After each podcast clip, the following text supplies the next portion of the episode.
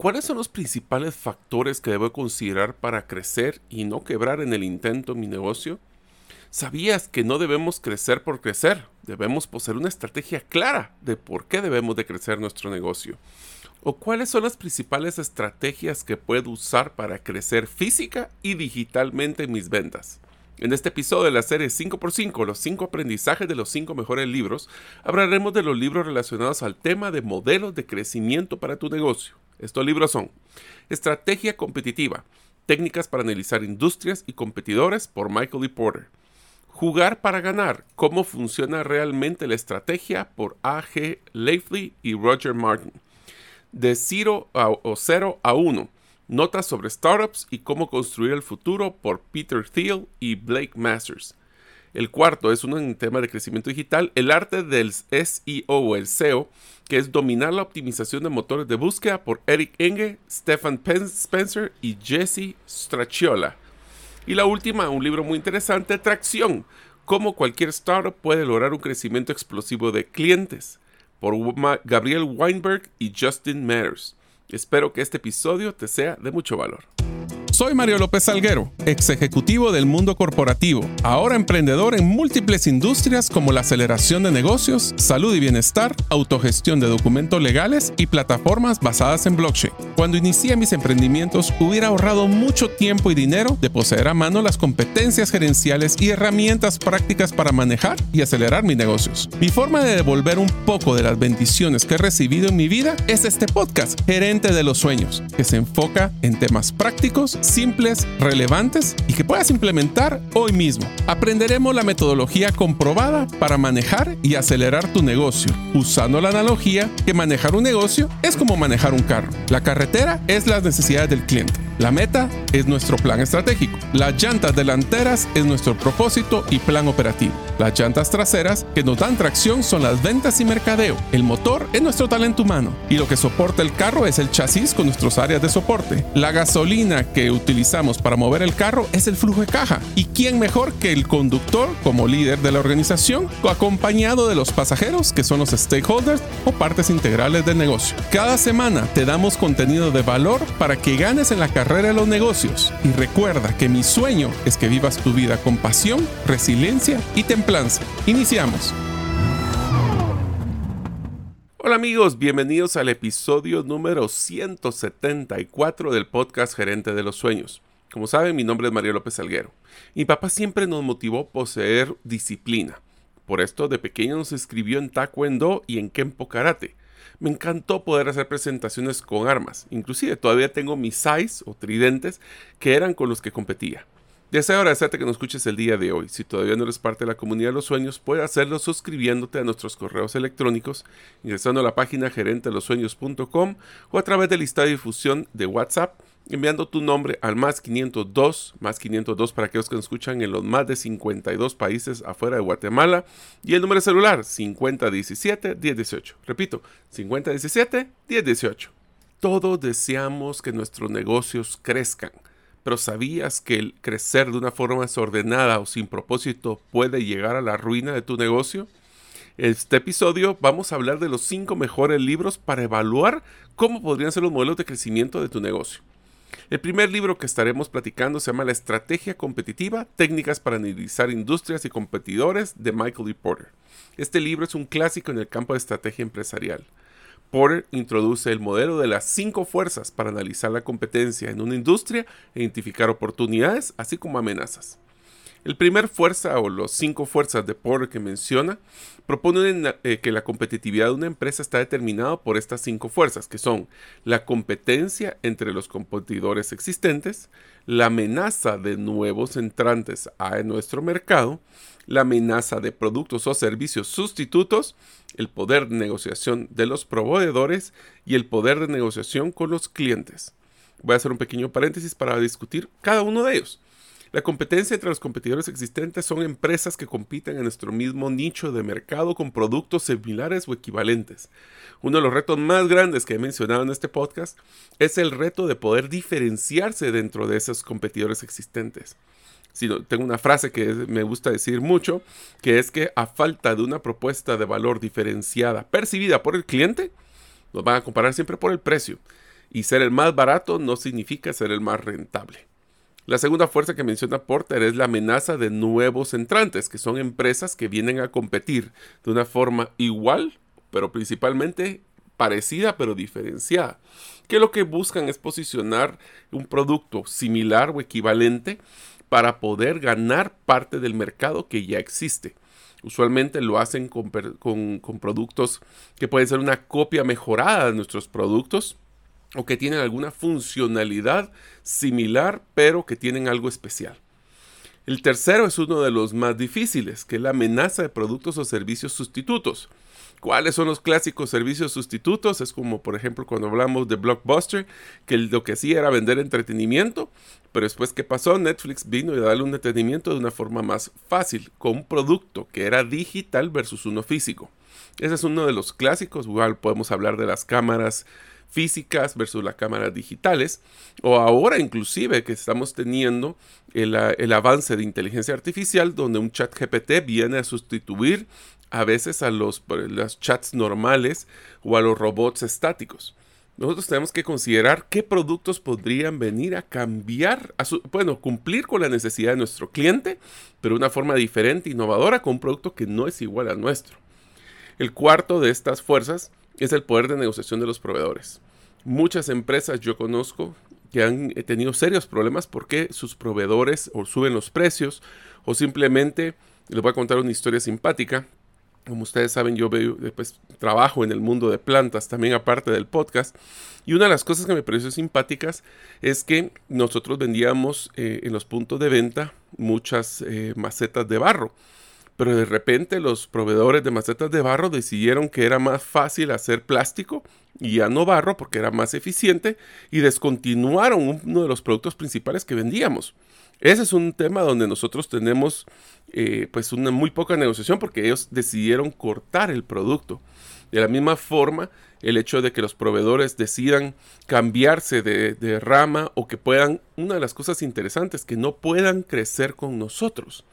Se dan cuenta que a veces podemos tener proveedores pequeños que queremos nosotros crecer, duplicar, triplicar las ventas, pero ¿será que nuestro proveedor tiene la capacidad, puede ser financiera, operativa, y de conocimiento para crecer con nosotros? ¿Será que vale la pena que tengamos un programa de desarrollo de proveedores? Y el último es el poder de negociación de los clientes. El poder de negociación de los clientes tiene que ver también cuando sus necesidades son cambiantes. Sabemos que los clientes cambian. Queremos entrar a un nuevo mercado. Este es uno de los ejemplos más interesantes de crecimiento geográfico. Queremos entrar a un nuevo mercado geográfico, pero no nos damos cuenta que a las personas que viven en esta nueva geografía les gusta pues no las formas tradicionales de publicidad, les gusta más un tema de probar muestras o de poder eh, ver los productos físicos versus verlos en una página web. Y estos son el tipo de negociaciones donde los clientes ya no están dispuestos, por ejemplo, a pagar el mismo producto. Tenemos que hacer adecuaciones de producto. Entonces, todos estos son los cinco fuerzas de poder. La segunda aprendizaje es la estrategia genérica. Porter define tres estrategias genéricas que las empresas pueden usar para lograr una ventaja competitiva. El primero, sabemos que puede ser el liderazgo en costos. El segundo, diferenciación y enfoque o concentración. Ese es el tercero. Podría ser entonces liderazgo en costos, diferenciación o enfoque y concentración. Cada uno de estos tiene sus beneficios y desafíos. Las empresas deben seleccionar la estrategia que mejor se adapte a su situación. Tengo, quiero ser el más barato, me quiero diferenciar o quiero enfocarme y concentrarme en un solo nicho. El tercer aprendizaje es la cadena de valor. Este concepto sugiere que las empresas deben analizar todas las actividades que contribuyen a la creación, producción y entrega de sus productos o servicios.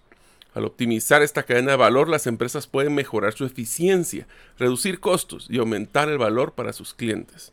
Este es un punto muy importante. Una de las razones válidas y sumamente poderosas para tener un crecimiento de lo que llaman la economía de escala. La economía de escala es, nosotros tenemos una infraestructura física, una planta de producción, un equipo administrativo y podemos crecer en ventas manteniendo los mismos costos, que es lo que significa que por cada producto adicional vamos a poder ganar más porque ya los productos que estamos vendiendo actualmente están pagando por el costo ya que tenemos. Eso es lo que se llama contribución marginal. Y es que por cada producto adicional que vendo es casi una utilidad, pues eh, un mejor porcentaje de utilidad. El cuarto aprendizaje es el análisis del entorno competitivo. Porter enfatiza la importancia de entender el entorno competitivo de la empresa. Y aquí voy a adicionar algo que tal vez en este libro, que ya tiene varios años, no era tan dramático como ahora. ¿Cómo puede el entorno competitivo de las empresas cambiar de una forma radical y exponencial? Sí, podemos hablar de la pandemia, pero realmente ahora nos damos cuenta que los cambios se aceleran de una forma exponencial. Antes las empresas podían hacer una innovación y pasar décadas, hasta siglos teniendo esa innovación. Ahora una innovación puede durar meses o con suerte años. Esto lo que está forzándonos es que tenemos que ir innovando y renovando nuestra propuesta de una forma dinámica todos los días. El análisis de la competencia o del, ambiente competitivo incluye también entender la estructura de la industria, las tendencias del mercado y la posición de la empresa en dicha industria. Voy a poner un ejemplo, no sé si ustedes han enterado de lo que le pasó a la marca eh, Bud Light que por un tema de mercadeo perdió su ventaja competitiva que llevaba pues ya muchos años de tener. Y esto es porque el mercado, su cliente, está ahora un poco más eh, quisquilloso de imposiciones de temas de, de metodologías que tal vez ya no les gustan. Esa es una de las cosas. Entonces tenemos que estar cambiando constantemente. El quinto es estrategia de segmentación de mercado. Porter también discute cómo las empresas pueden segmentar el mercado para identificar oportunidades de crecimiento. Esto puede incluir la segmentación geográfica, demográfica, psicográfica o por comportamiento. A mí personalmente la última, la que me parece sumamente interesante, y es, encontramos que a veces eh, personas de múltiples rangos de edad les gusta, por ejemplo, eh, jugar videojuegos ya no es algo exclusivo para los jóvenes, también ya tal vez señores más grandes como yo, de vez en cuando nos gusta hacer un juego electrónico. El segundo libro que queremos platicar en este episodio es Jugar para ganar. Cómo funciona realmente la estrategia por A.G. Leifley y Roger Martin. En este libro los autores, que uno es el antiguo CEO de Procter Gamble y un reconocido consultor de estrategia, describen un proceso para desarrollar una estrategia que te permita crecer y ganar en el mercado. La primera aprendizaje es la elección de la ambición ganadora. La ambición ganadora es la elección fundamental y establece la intención general del negocio. ¿Por qué queremos crecer y a dónde queremos crecer y qué beneficios va a tener? Y aquí va un pequeño paréntesis antes de seguir con este aprendizaje. Una de las cosas que he visto cuando hacemos un plan de crecimiento es que todo se basa en supuestos. Tenemos que suponer que el cliente va a querer, suponer el tamaño de mercado, suponer los precios. Y uno de los éxitos más grandes en una estrategia de crecimiento es la validación constante de dichos supuestos. Porque podemos haberle pegado o no pegado. Y la intención de poder estar actualizándose constantemente ayuda a que si cometemos un error que puede ser, podamos hacer los ajustes en tiempo real. Sigamos con el aprendizaje. Las empresas necesitan tener una visión clara de lo que quieren lograr y cómo quieren ganar en el mercado. Y si tu respuesta es simplemente ir a robar mercado vendiendo lo mismo, tal vez un poquito más barato, tengamos cuidado porque eso puede ser que no sea sostenible. Esta visión debe ser lo suficientemente audaz como para inspirar y motivar a que las personas se muevan en toda la organización. ¿Será que si vamos a crecer significa tal vez más carga para las personas? Para algunas personas puede ser que tengamos un interés de crecimiento, pero ¿será que las personas, nuestros colaboradores, entienden por qué van a crecer? ¿Entienden qué beneficios puede haber para ellos personales? ¿O simplemente es crecer para ganar más rentabilidad? Les digo una cosa, una visión compartida de que solo queremos ganar más dinero es una visión que no mueve a las personas. Tiene que ser algo que se beneficie en todos y mejor aún a las comunidades donde se sirven y trabajan. El segundo aprendizaje es la elección de dónde jugar. Las empresas no pueden competir en todos los mercados y en todos los segmentos. Escojan sus batallas. Como diría Pat Flynn, the riches is in the niches. La riqueza está en los nichos. Tenemos que hacer elecciones estratégicas sobre dónde competir y dónde no competir. Les diría que más importante de dónde competir es dónde no competir. Y a veces sentimos que estamos discriminando muchos segmentos y que el mercado va a ser muy pequeño Sí, pero va a ser un mercado que va a encontrar gran valor en lo que ustedes ofrecen. inclusive puede ser que otros mercados, al ver que este le gusta, puede ser que les interese también. Pero si queremos hacer el dueño de todo, dueño de nadie, es que si queremos eh, competir en todos los mercados, no competiremos en ninguno. Esta decisión debe basarse en una serie de factores, incluyendo las capacidades de la empresa, las tendencias del mercado y la competitividad en diferentes segmentos. El tercer aprendizaje, elección del cómo ganar. Una vez que una empresa ha decidido dónde competir, tiene que decidir cómo ganará en esos mercados y segmentos. Esto puede implicar la diferenciación a través de la calidad del producto. Y aquí voy a hacer un paréntesis al terminar. O puede ser la marca, o la innovación, o el servicio al cliente, o el precio. Todos estos nombres, o lo que acabo de decirles, son modelos que yo les digo genéricos. ¿Por qué? Porque el cliente no puede tener una, o sea, decimos servicio al cliente, pero realmente, ¿cómo un cliente puede percibir una mejora de servicio al cliente? ¿Existe una promesa diferenciadora de servicio que nosotros cumplimos? Eso puede ser que sea más interesante. ¿Cómo yo le ahorro al cliente tiempo? ¿Cómo yo le ahorro frustraciones? Pero no hablemos de servicio al cliente porque servicio al cliente es como algo genérico o la innovación o inclusive nuestra marca. La marca solo sirve cuando es una promesa de algún tipo de beneficio o satisfacción hacia nuestros clientes. En unos momentos continuaremos con el podcast Gerente de los Sueños. Ahora, unos mensajes de uno de nuestros patrocinadores que hace posible de que nosotros podamos publicar el podcast cada semana.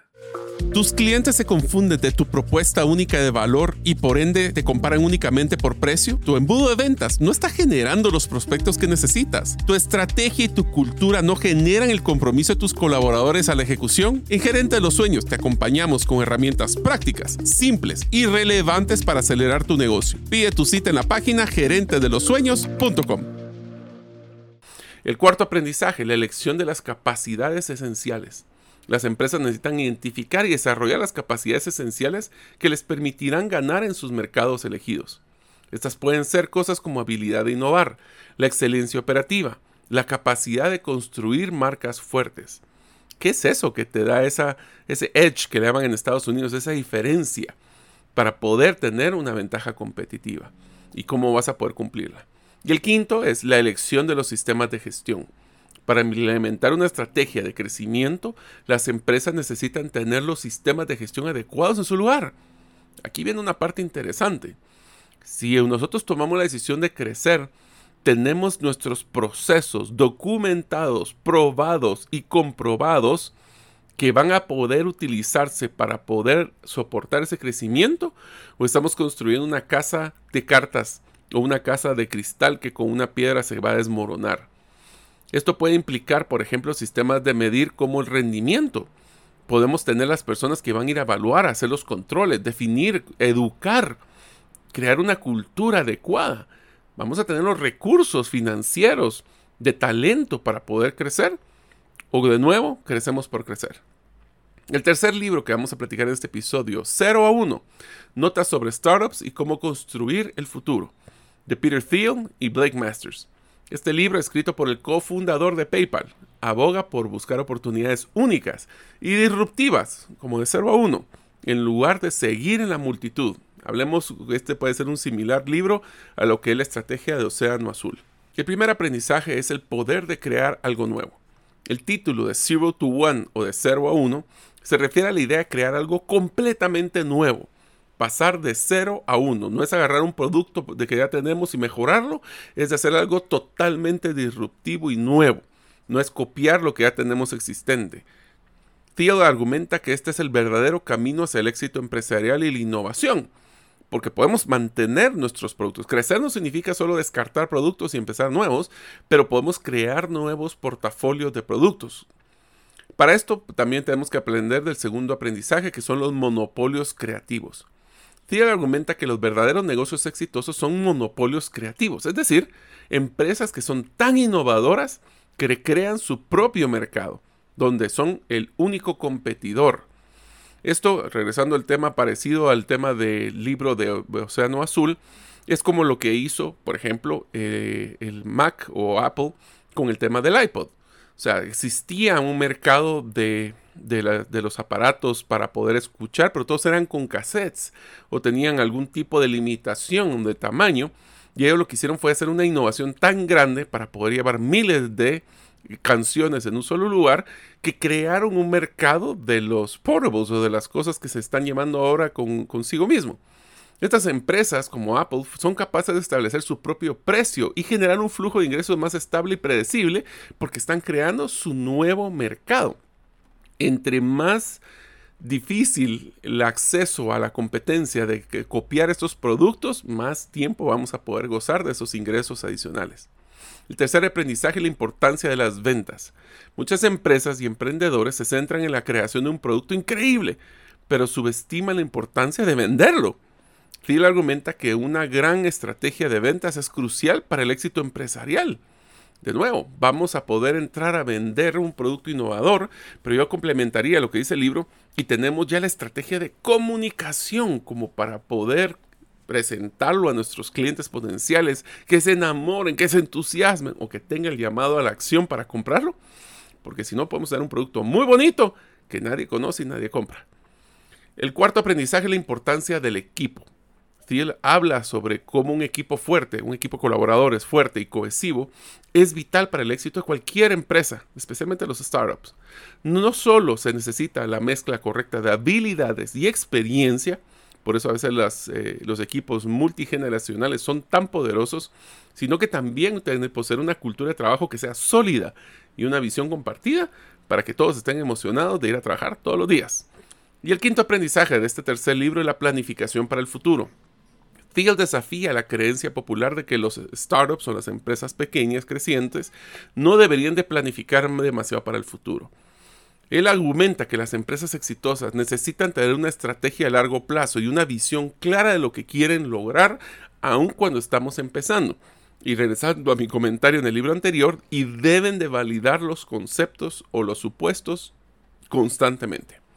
El cuarto libro tiene que ver con el tema de crecimiento digital que se llama El arte de SEO o eh, Search Engine Optimization, la optimización de la búsqueda en, en, Google especialmente. Y dice Dominar la optimización de motores de búsqueda por Eric Enge, Stephen Spencer y Jesse Trachiola. Este libro puede ser especialmente útil si estás buscando crecer tu negocio, por ejemplo, en línea. Los autores proporcionan una guía detallada para entender y aprovechar el SEO, lo que puede ayudarte a traer más tráfico a tu sitio web o a tus redes sociales y descubrir nuevas oportunidades de crecimiento. Por eso crecimiento no solo pensemos físico, puede ser ventas en línea. Por eso aquí en Gerente de los Sueños nos gusta hablar de los dos. El primero es eh, aprendizaje de este libro y la importancia del SEO o de las búsquedas cuando alguien me mete en Google y busca qué es lo que tú qué es lo que buscaría alguien. Esa es una pregunta que les dejaría. ¿Qué es lo que buscaría alguien en, en Google si quisiera buscar el producto o servicio que a ustedes les gustaría brindar. ¿Por qué no lo meten ahí y ven qué es lo que les sale actualmente? Pueden ponerlo genérico para que les aparezca todo el mundo, o lo pueden poner geográfico y poner su país. Ahí les va a dar una idea de cómo está la competencia actualmente. El libro comienza destacando la importancia del SEO en el mundo digital actual. Las empresas que logran pues, una alta clasificación en estos motores de búsqueda pueden atraer un flujo constante de tráfico a sus sitios web. Y por favor escuchen el episodio Storybrand para saber cómo un sitio web lo podemos volver más exitoso. Lo que podemos llevar a tener, eh, si tenemos una buena, un buen embudo de ventas digital, que se puede automatizar. Eso es otra cosa interesante. La mayoría de las empresas que yo veo que crecen rápidamente no dependen necesariamente de la mano de obra, sino que eh, automatizan y eficientizan mucho de sus procesos y las personas se enfocan más en un tema de análisis y estrategia. Porque si logramos tener esas mayores ventas, pues obviamente creceremos el negocio. El segundo aprendizaje es comprendiendo los motores de búsqueda. Para dominar el SEO, primero hay que entender cómo funcionan los motores de búsqueda. El libro describe cómo los motores de búsqueda como Google rastrean e indexan el contenido web y cómo determinan qué sitios aparecerán en los resultados de la búsqueda. Por ejemplo, si ustedes quisieran crecer en TikTok, acabo de aprender esto, y es más, voy a hacer un episodio posiblemente cómo crecer tu negocio en TikTok, pero el concepto que, que me llamó la atención en inglés se llama shareability, que es la única razón que, vas a tener una buena audiencia y un crecimiento es si generas contenido que las personas cumplan tres requisitos. Quieran guardar para poder utilizar el contenido después. Quieran comentar porque es algo que genera discusión. o quieren compartir. Yo necesito que otras personas vean esto. Si cumple cualquiera de esos tres, entonces el, este mismo algoritmo los va a hacer crecer. Pero regresemos al libro. La tercera aprendizaje, las palabras claves. El uso eficaz de palabras claves es fundamental para este SEO. El libro ofrece estrategias para la investigación de palabras claves, incluyendo cómo seleccionar las palabras claves que tus clientes objetivo están utilizando y cómo incorporar esas palabras clave en tu en contenido y metadatos. ¿Qué quiere decir esto? Si nosotros queremos que, de nuevo, este ejercicio que acabamos de platicar en este libro es qué, qué, es lo que ustedes quisieran que las personas buscaran en Google para encontrarlos.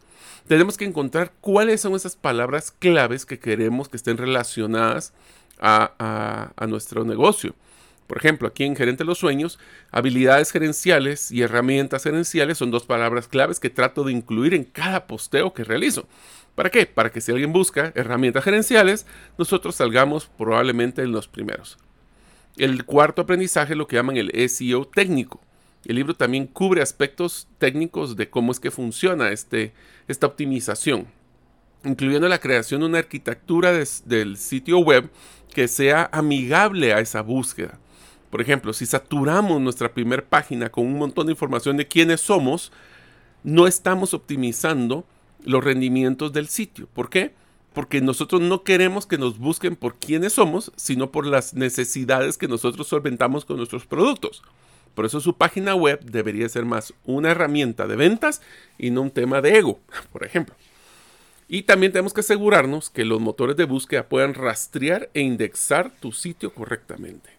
Y finalmente el último aprendizaje es el SEO off-page, le llaman, o fuera de página. Más allá que la optimización de tu página, el libro también destaca la importancia de este fuera de página, que incluye estrategias como la construcción de enlaces de calidad y la optimización de señales sociales.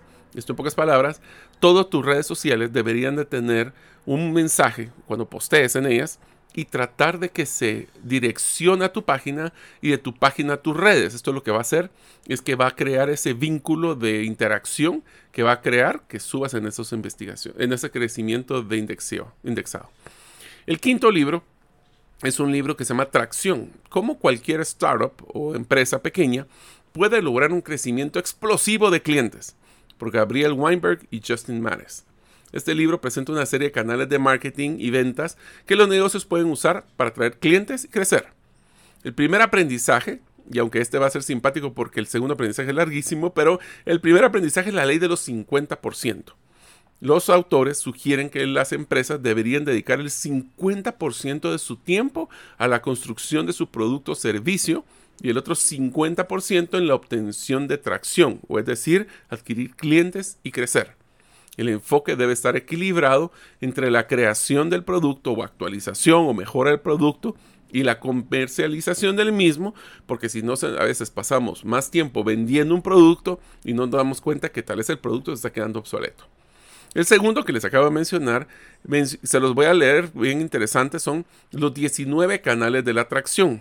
Estos autores identificaron 19 posibles canales para que las empresas puedan usar para crear tracción o atraer o adquirir clientes. Estos canales varían desde el marketing de contenidos hasta lo que hablamos anteriormente como el SEO. Así que si quieren les menciono las 19 opciones que dieron en este libro porque me llamaron la atención. El primero, marketing viral. Hacer que tu producto se propague por sí mismo, incentivando a los usuarios a compartirlo con otros. El segundo, y este es un checklist que valdría la pena, es que ustedes escojan una de estas estrategias para cuando quieran crecer. Relaciones públicas o PR. Trabajar con prensa y los medios de comunicación para que así ellos digan que tu producto es bueno y difundan tu mensaje y no lo hagas tú. El tercero, publicidad no convencional usar tácticas inusuales como flash mobs. ¿Se recuerdan de esos flash mobs? Era cuando de repente todas las personas se ponían a bailar en un lugar abierto sin que nadie se diera cuenta. O inclusive anuncios virales para captación de la atención. El cuarto, la optimización de los motores de búsqueda o SEO, ya hablamos en el libro anterior, que es mejorar tu clasificación en los motores de búsqueda para traer más tráfico a tu página web y que esta página web sea un buen embudo de ventas. El quinto, marketing de contenidos. Dar valor antes de pedir valor. Esa es mi frase. Crear y compartir contenido útil y relevante para que así podamos atraer y retener una buena audiencia. El sexto, publicidad en Internet. Podemos usar anuncios en línea para llegar a una audiencia más amplia. Sí, pero recuerden ponerle siempre un botón de acción para que eso genere ventas y no solo genere contenido. El 7. Marketing en redes sociales. Podemos usar las plataformas sociales para interactuar con tu público objetivo y difundir tu mensaje, siempre recordando de que el marketing en redes sociales tiene que tener un propósito y hay que medir su efectividad. El octavo, venta directa. Contactar directamente a los clientes potenciales para venderles tu producto. Noveno, asociaciones comerciales. Trabajar con otras empresas para promover tus productos mutuamente. Y aquí complementaría especialmente productos que son complementarios. Si tú vendes, por ejemplo, líquido para lavar carros, ¿qué tal si te haces una alianza con uno de los distribuidores de carros más grandes de tu región? Ahí podrías crear una oferta de valor complementaria. El décimo, marketing de afiliados. Muy interesante. Y ese pocas veces lo veo en, nuestros países en Latinoamérica. Que es permitir a otras personas o empresas que comercialicen tu producto a cambio de una comisión. Es sumamente interesante porque en Estados Unidos esto está creciendo mucho. En vez de que yo venda, le pago a otras personas para que promuevan mis productos y ganen así una comisión. El 11. Canales existentes. Puedes utilizar los canales de comercialización ya existentes para vender tu producto. Si haces una alianza, voy a poner un ejemplo como una de las distribuidoras más grandes de, gaseosas para que en los camiones que ya llevan los gaseosas de todos modos puedan vender también tu producto, eficientizando así que no tienes que tú comprar todos los camiones. El trade show o los que son las, estas eh, shows de venta. Exponer tu producto en ferias comerciales y otros eventos del sector. Mi experiencia es que estos funcionan muy bien cuando tú te vas a exponer en los que son los, eh, las ferias de lo que le interesa a tu cliente. O sea, no cuando sean de tu industria, sino que cuando es, vas a, por ejemplo, si estás en una industria que quieres venderle productos de un software a la banca, no vayas necesariamente a todo lo que tiene que ver con software de banca, sino que ve a esas ferias de, programas de, o eventos de la banca, porque ahí van a estar tus clientes potenciales. El treceavo es, o el decimotercero, es el marketing de, por correo electrónico usar el correo electrónico, como lo que hago aquí en el podcast, para comunicarme directamente con tus clientes. La ventaja que, tenemos en esto es que tú eres dueño de la base de datos. La desventaja es que tienes que ser muy dinámico para que no te pasen al folder de spam.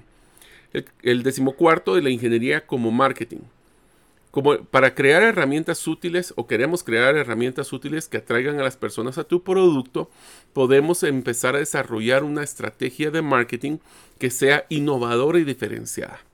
Decimo quinto, marketing a través de los blogs.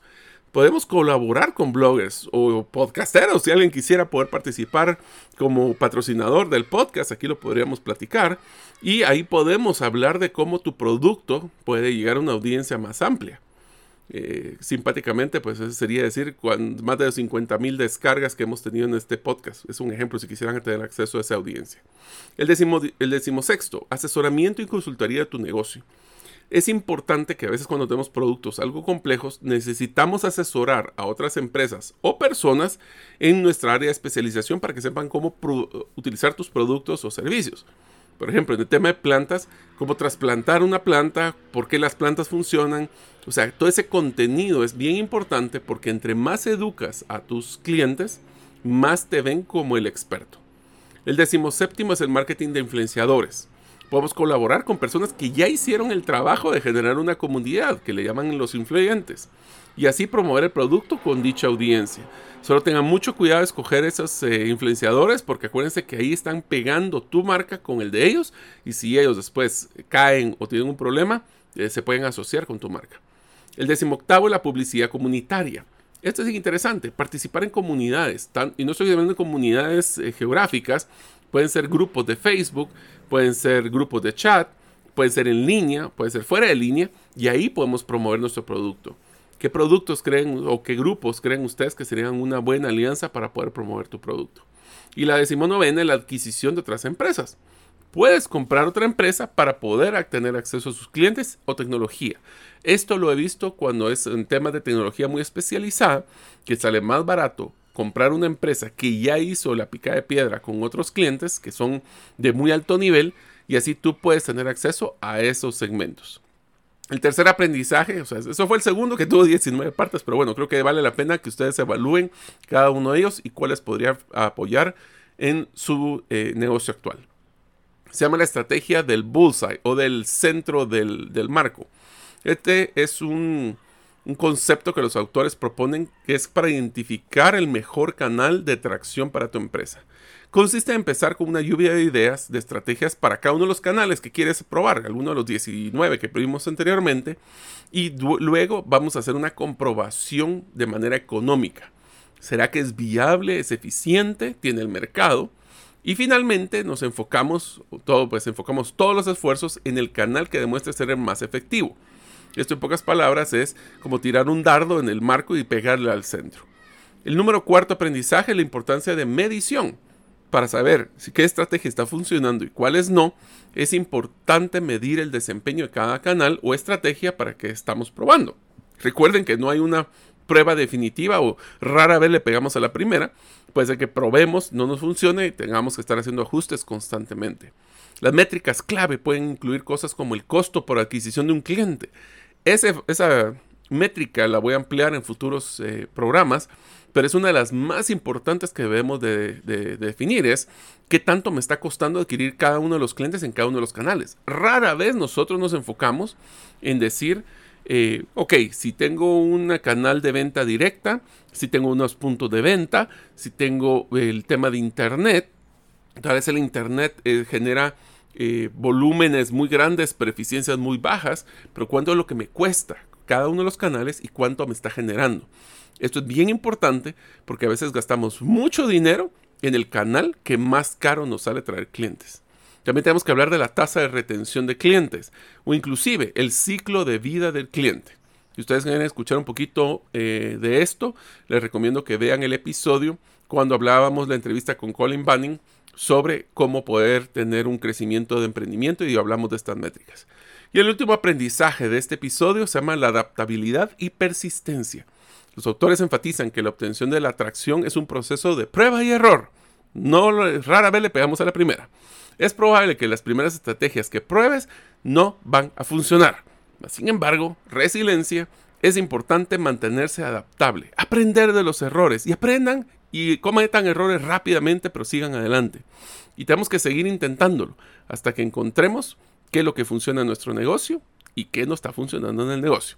Así que esperemos que ustedes puedan crecer de una forma sostenible y no solo un petardo que tuvo un crecimiento rápido y caída rápida. Espero que el episodio sea mucho valor.